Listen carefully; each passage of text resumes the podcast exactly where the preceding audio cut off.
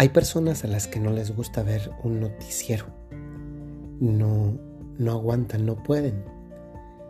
Los noticieros tantas veces son el reflejo pues del mundo, de la sociedad, del país, del lugar donde vivimos. Y en consecuencia, pues reflejan lo que pasa en el mundo. Hay personas que se quejan porque creen que los noticieros solamente salen cosas negativas, noticias malas. Hay por eso, de hecho, quien incluso los evita. Y en cierta manera, tienen razón. A nadie nos gusta de entrada llenar la vida, por ejemplo, comenzando el día viendo malas noticias o terminar el día cuando lo que queremos es descansar con malas noticias.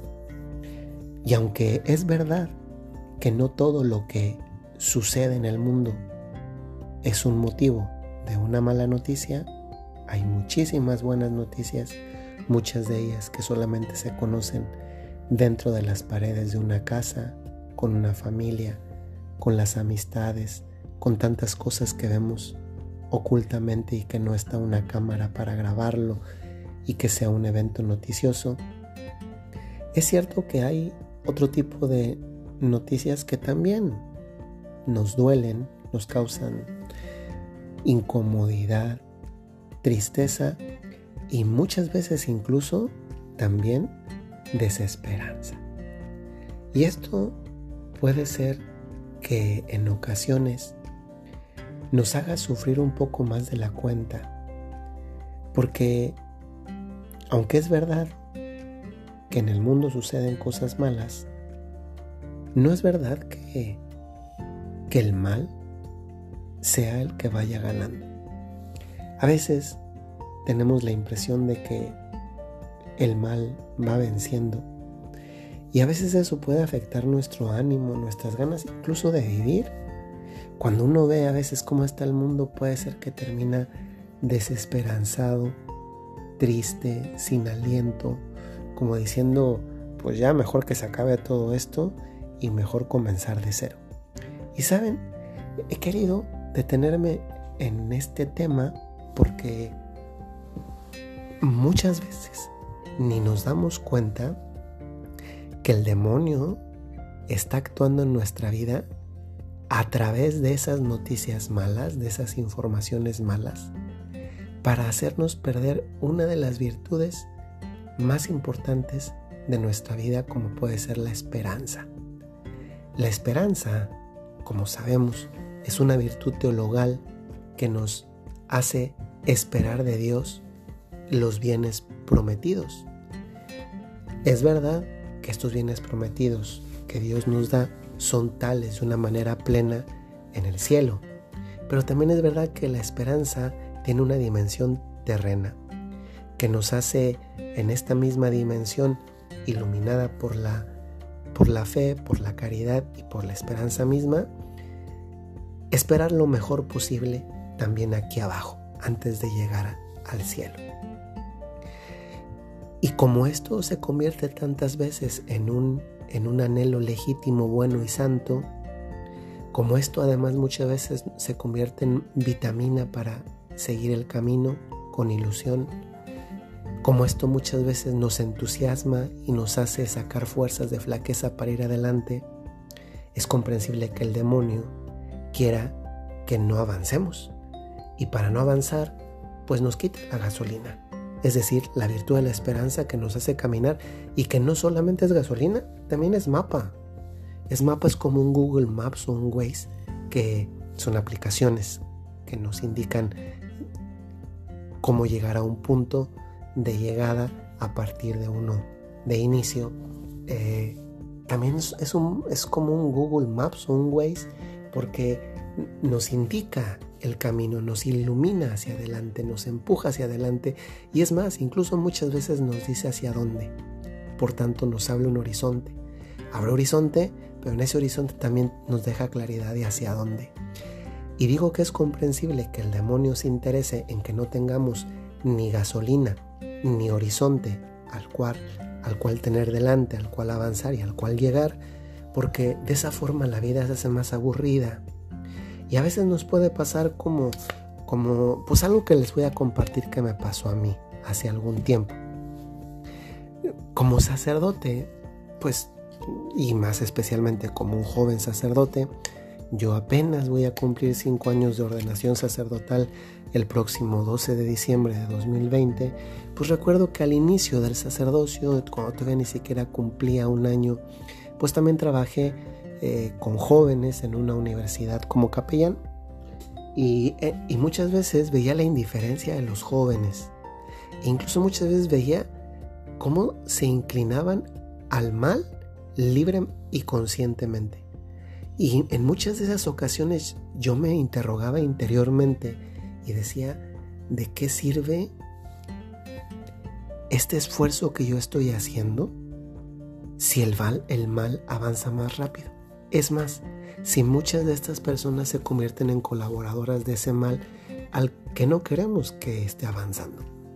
Y eso a veces lo único que hacía era, además de hacerme perder el tiempo, era perder el entusiasmo por la entrega, por la creatividad que da más ideas para, para poner más soluciones. Y yo creo que eso también les puede pasar a ustedes.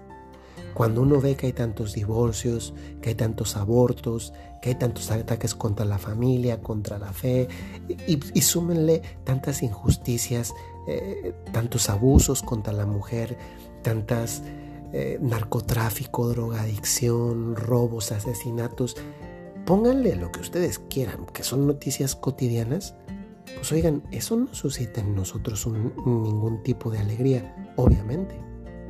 Y a veces uno puede creer, y esto es fuente de un gran fracaso en el campo de la virtud de la esperanza, pues que de verdad ya no vale la pena hacer nada. Que ya no es, ya, ya mejor hay que darnos por vencidos. Y ese es un triunfo del demonio en nuestra vida, en nuestra vida y en la vida del mundo en general. Y puede ser que a veces esto pasa a una dimensión tal vez más pequeña, no a nivel mundial, porque no es lo que te, lo que te preocupa, no son los problemas de todo el mundo, que a veces también te afecten o puede afectar a algunos de manera diferente, más especial, pues lo que sucede, por ejemplo, en tu, en tu propia casa, todos los días los mismos problemas, eh, lo que sucede en tu matrimonio, todos los días los mismos problemas, lo que sucede en tu ciudad, en tu trabajo, el mismo tipo de problemas más o menos siempre. Y a veces cuando uno se fija simplemente en eso, que es verdad, nadie dice que no sea verdad, pues primero pierde la capacidad de ver muchas otras cosas buenas. Por eso, hoy, con esta frase del día, porque no les terminé de contar cómo yo di ese paso adelante cuando sentí esos momentos de, de desesperanza. Y me quedó claro una cosa. A ver, Dios existe, no soy yo. Así es de que si Dios existe y no soy yo, nadie le va a ganar a Dios. Nadie. No se nos olvide que el demonio no está al mismo nivel de Dios. Ese es un error pensarlo así. El demonio es una criatura. No hay un principio del mal y un principio del bien. Eso ni siquiera es católico. Hay un ser creado, el demonio, que optó por el mal y que como no puede dañar a Dios porque Dios es Dios, entonces trata de dañar lo que Dios más ama, nosotros, porque sabe que eso sí le duele a Dios porque Dios nos ama y sabe que el demonio, el demonio sabe que a Dios no le puede hacer nada directamente, pero a nosotros sí, y por eso se enseña contra nosotros. Cuando me di cuenta que Dios existe y que no soy yo, me quedó claro que tengo que poner la parte que me toca. Eso sí lo puedo hacer y eso lo debo hacer. Y que me debo quedar tranquilo una vez que he hecho la parte que me toca. Si, si después de hacer lo que me toca veo que algo se mejoró, bendito sea Dios. Si no lo veo, también bendito sea Dios, porque o va a servir para mi humildad, o tal vez Dios vio más conveniente que yo no viera la gracia de ver el fruto de lo que yo hice. Así es de que animémonos. Si a veces andamos medio desesperanzados, medio tristes por cómo va el mundo, acordémonos de esto. A Dios nadie le va a ganar. Nadie. Este es el tiempo que tenemos y es el único que tenemos para hacer el bien. Y Dios no nos va a pedir cuenta del bien de todos los demás. A cada uno le va a pedir cuentas del propio bien que hizo o que dejó de hacer. Ojalá que hoy, si te preguntas qué bien he hecho, puedas responderte con satisfacción y alegría que Dios te mira con gozo porque sabe lo bueno que hiciste hoy. Que el Señor los bendiga.